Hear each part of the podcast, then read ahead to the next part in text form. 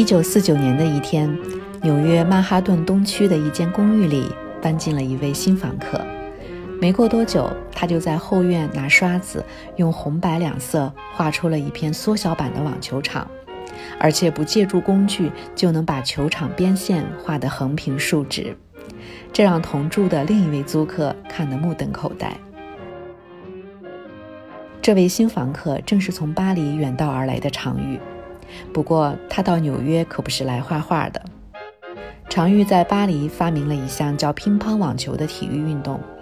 顾名思义，这个运动结合了乒乓球和网球的优点。经过媒体这么一宣传，还作为正规的体育课程进入了法国的几所中小学。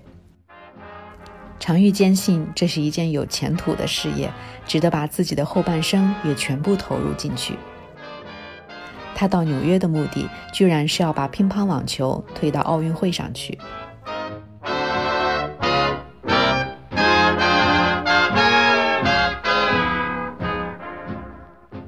我们上一期说了，在巴黎的前十年，常玉可谓春风得意。一个曾经被巴黎画坛认可的画家，为什么要放弃绘画，去做这样一件听起来像是天方夜谭的事情呢？原来，大哥常俊明去世后，常玉断了家中的经济来源，因为和经纪人侯谢产生了矛盾，三年合约结束，双方不欢而散，再无往来。因为画卖不出去，他的生活越来越艰难，连买颜料和画布都成了问题。于是他就用便宜的石膏做一些雕塑，每天要靠去餐馆打工才能勉强维持生活。也许有人问了，既然经济上这么困难，他怎么会有钱去推广一项体育运动呢？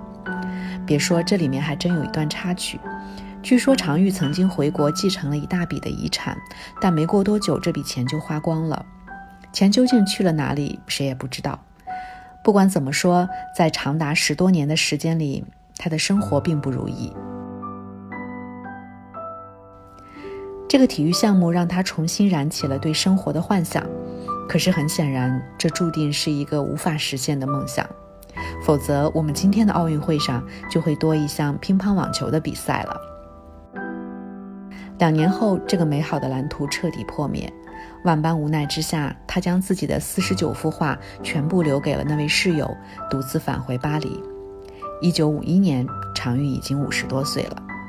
此时的他重新拿起画笔，他说：“我终于懂得了绘画。”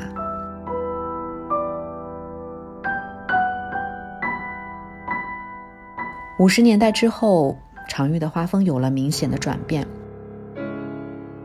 他画的花朵静物背景从过去温馨浪漫的橘色、粉色转变成黑色、大地色、深棕色。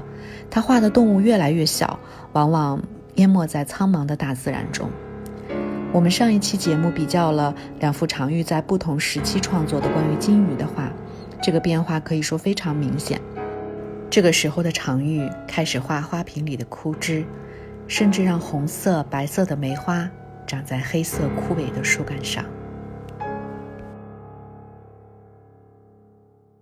二零零四年，巴黎集美国立艺术博物馆为常玉举办了一场展览，这也是常玉去世近四十年后，巴黎为他举办的第一次大型展览。策展人戴浩石先生在他的文章中描述了这样一个场景：常玉的晚年戴一副宽边眼镜。无论什么天气，他总是穿一双木鞋。在蒙帕纳斯，你老远就能听到他的脚步声。他沿那条大路走过来，时不时跟旁边的树说说话。他常常一个人在穹顶咖啡馆发呆，偶尔画点什么。当有人跟他说话，他的回答总是很简单，往往只是几个单词，而不是完整的句子。从这段讲述中，我们看到了常玉的生活：一年四季只穿一双鞋，走着走着路会停下来和旁边的树说一说话，用最简短的方式和别人交流。这是一个孤僻的、有点神秘的中年人，他把这种孤独的情绪都画进了他的画里。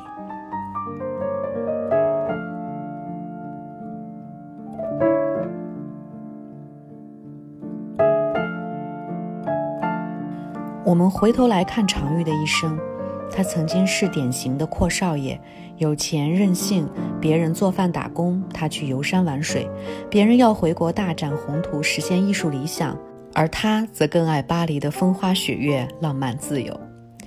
当家庭遭遇变故时，他为自己编织了一个美好的未来，想要凭借一场宏伟的奥运计划一举翻身，结果落得千金散尽，生活举步维艰。当常玉说出“我终于懂得了绘画”时，他懂得的岂止是绘画，而是经历了命运轮盘之后的幡然醒悟吧。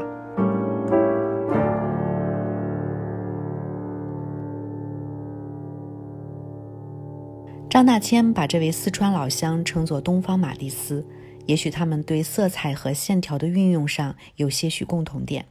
还有人把他叫做“中国的莫迪里阿尼”，因为二者在人物绘画中有着异曲同工之妙。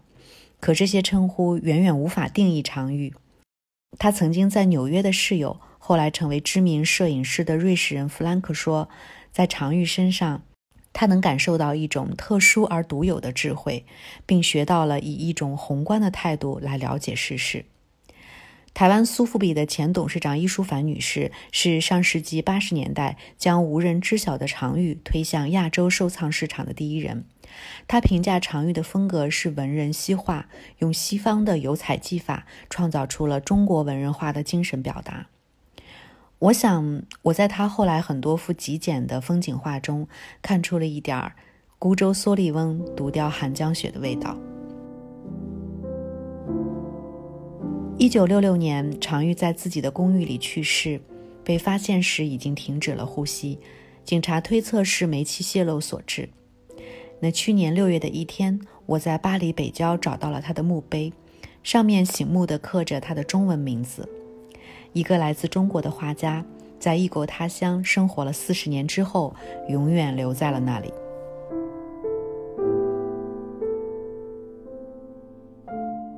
常玉当年来巴黎不久，为自己取了一个新的外国名字——三玉。他每次在画上签名时，先写一个中文的“玉”字，再给他加一个框，看起来像是一个印章，又像是一个国家的“国”字。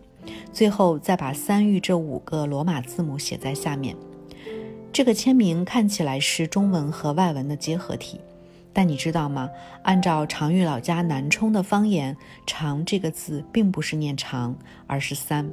所以其实常玉是把乡音带在了身边，在跨越千山万水的地方，当别人称呼他的外国名字时，他耳中听到的永远是仿佛故乡传来的。最亲切的声音。